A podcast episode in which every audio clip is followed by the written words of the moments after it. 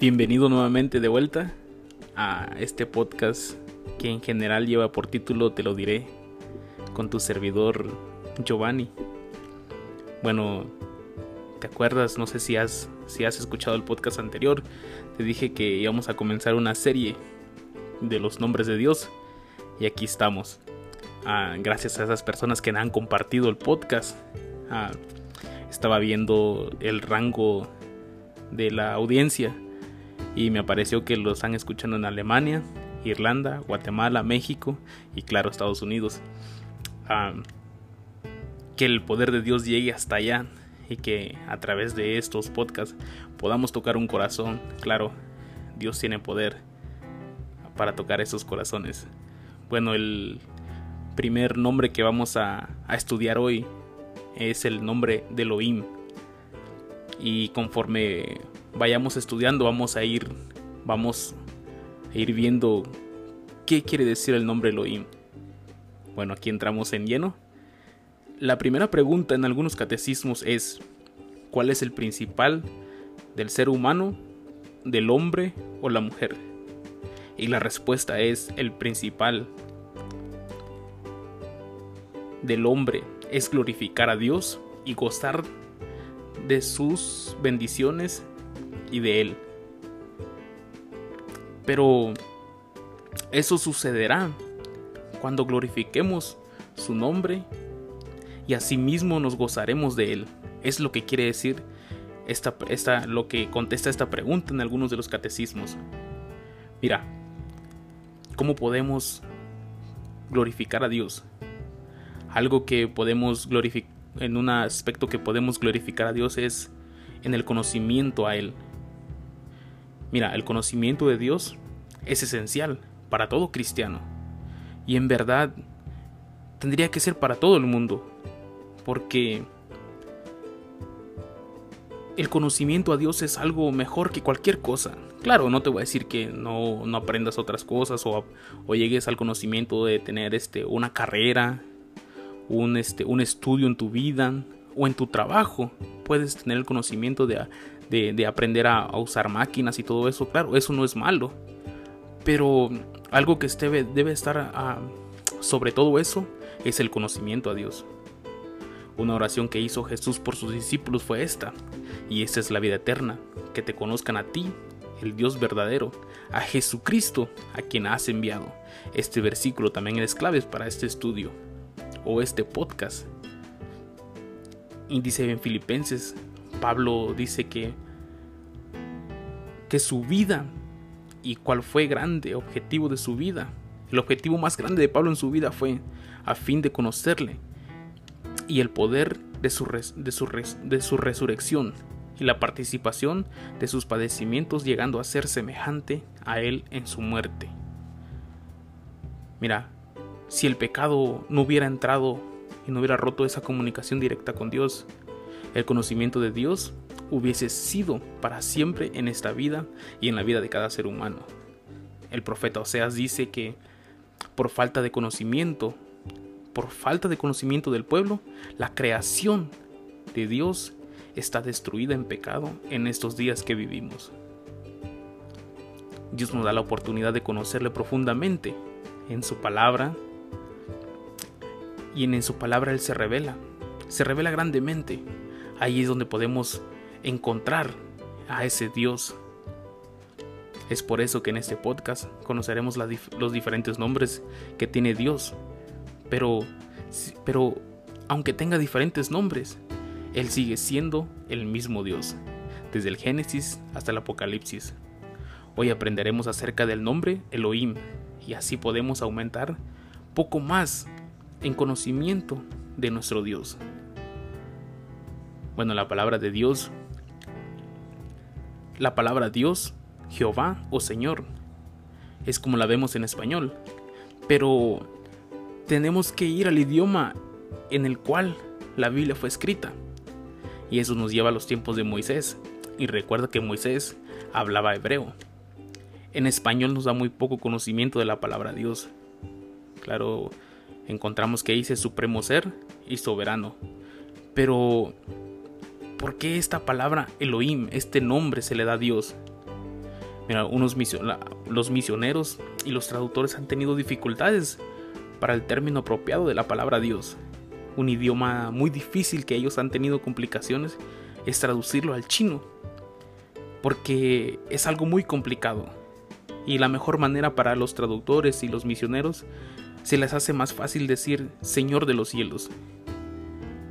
En el Antiguo Testamento, cada nombre tenía un significado conforme a la cualidad peculiar de la persona. Pero ¿qué nombre le podríamos le podríamos dar a la grandeza de nuestro Dios? Un escritor escribió esto. Un nombre impone cierta limitación. Significa que un objeto o persona es esto y no eso. Y está aquí y no allá. O allá o aquí. Cuán difícil que un solo nombre describa a nuestro Dios infinito. Por ejemplo, yo me llamo Giovanni o Edgar. Claro, este también vemos que hay cosas que tienen nombre y esa y la cosa no puede estar aquí ni allá. Pero como te digo, ¿cómo podemos describir a, nuestra, a nuestro Dios infinito? Te voy a dar un ejemplo como en el Antiguo Testamento se escriben, eh, hay diferentes nombres. El nombre de Moisés quiere decir arrebatado de las aguas. Pero si vemos ese nombre, el nombre de Moisés, en su multifacética, describe a un hombre. Y lo describe en muchas maneras, por ejemplo, como un erudito y pastor, líder y legislador, soldado y estadista, impulsivo y aún así el más manso de todos los hombres. Cada nombre tiene su significado. Y como te dije, mi nombre Edgar, busqué el significado y quiere decir así, el que defiende a sus tierras con lanza. Es un nombre de origen polaco y deriva de la palabra Edgarus. Aunque es un derivado del nombre Edgardo, es más popular variante que el anterior. Mira, el Antiguo Testamento contiene números de nombres compuestos para Dios, que revela algún aspecto de su carácter y trato con la humanidad. Y hoy veremos un nombre que es Elohim. El propósito de esta serie es examinar esos nombres y significados y su significado para nosotros, para lo, para lo más importante. Es un, cualquier significado del nombre de Dios puede ser más importante tal vez para una persona que quiera ah, crecer su sabiduría en Dios, pero lo más importante es glorificar a Dios. El primer versículo, así comienza. Recuerda el primer versículo de la Biblia. Es muy conocido. Dice en el principio era, era en el principio Dios creó los cielos y la tierra. Y aquí tenemos que ir al hebreo. Y si vemos la Biblia en hebreo, esto quiere, dice así, en el principio Elohim creó los cielos y la tierra. La palabra hebrea se traduce, la palabra Dios en hebreo es Elohim. Y en el primer capítulo aparece 32 veces. Para adquirir una idea del significado de este nombre, debemos examinar su origen y notar cómo se usa en general cómo se usa este nombre de Elohim.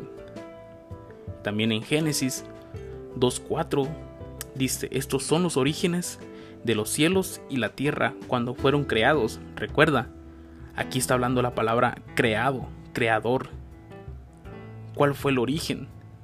El día que eh, y sigue diciendo el versículo, el día que Jehová Dios hizo la tierra y los cielos. Aquí está hablando de la creación, entonces, si lo traducimos, el nombre de Jehová Dios en hebreo quedaría así de esta manera. Estos son los orígenes de los cielos y la tierra, cuando fueron creados, el día que Elohim hizo la tierra y los cielos. Vamos entrando más en detalles. Es Elohim que por su poder creó todo el vasto universo, quien dijo las cosas y fueron creadas por ejemplo, la semana de la creación. Y Hebreos 11.3 dice, por la fe entendemos haber constituido el universo por la palabra de Dios, De modo de lo que se ve, fue hecho, de lo que no se ve, no se veía. Con su gran poder, Dios creó al vasto universo, formando cada cosa que nuestros ojos pueden ver, cada cosa que el hombre no ha inventado. Vemos que Elohim, el creador, él creó la luz, el sol, separó la noche y la mañana, creó el universo y le dio vida al ser humano y lo creó a su imagen. Génesis 1.26 dice, entonces dijo Dios, hagamos al hombre a nuestra imagen conforme a nuestra semejanza. Qué grande poder tiene este Dios, el Dios creador, Elohim. Y Colosenses 1.15 dice, Él es la imagen del Dios invisible, el primogénito de toda creación, porque en Él, porque en Él fueron creadas todas las cosas, las que hay en los cielos, las que hay en la tierra, visibles e invisibles, sean tronos, sean dominios, sean principados y sean potestades. Todo fue creado por Él, por medio de Él y para Él. La obra de la creación fue hecha por Elohim. Él fue el que creó todo, el Dios creador todopoderoso. Elohim quiere decir creador todopoderoso. Este día espero hayas aprendido algo. Elohim, creador todopoderoso. El creador es el verbo de Dios. La palabra verbo es la acción del creador. Ahora te quiero llevar a otro nivel. ¿Quién es el verbo de Dios? ¿Quién es el Dios creador? ¿Quién es el verbo de Dios? ¿Y qué significa verbo? La acción del creador. Y un libro muy conocido que y unos versículos que están en un libro muy conocido es en Juan 1 del 1 al 11. Dice, en el principio era el verbo, y el verbo era con Dios, y el verbo era Dios. Este era el principio, este era en el principio con Dios. Todas las cosas por Él fueron hechas, y sin Él nada de lo que ha sido hecho fue hecho. En Él estaba la vida, y la vida era la luz de los hombres. La luz en las tinieblas resplandece, y las tinieblas no prevalecieron contra ella. Aquella luz verdadera que alumbra a todo hombre venía a este mundo. En el mundo estaba y el mundo por él fueron hechos. Pero el mundo no lo conoció. A los suyos vino los suyos no le recibieron. Entonces, ¿sabes quién es el creador? A estos versículos describieron a Jesús. Jesús era el verbo, Jesús estaba en, en la creación. Entonces, el nombre de hoy que, que estudiamos, que vimos en este podcast, es Elohim, Creador Todopoderoso. Para Él sea la gloria, la honra, el poder que tiene nuestro Creador, quien murió por ti y por mí en la cruz del Calvario y hay consuelo y bendición en este nombre, Elohim. Es nuestro Creador Todopoderoso. Ahora, ¿comprendes quién es Elohim?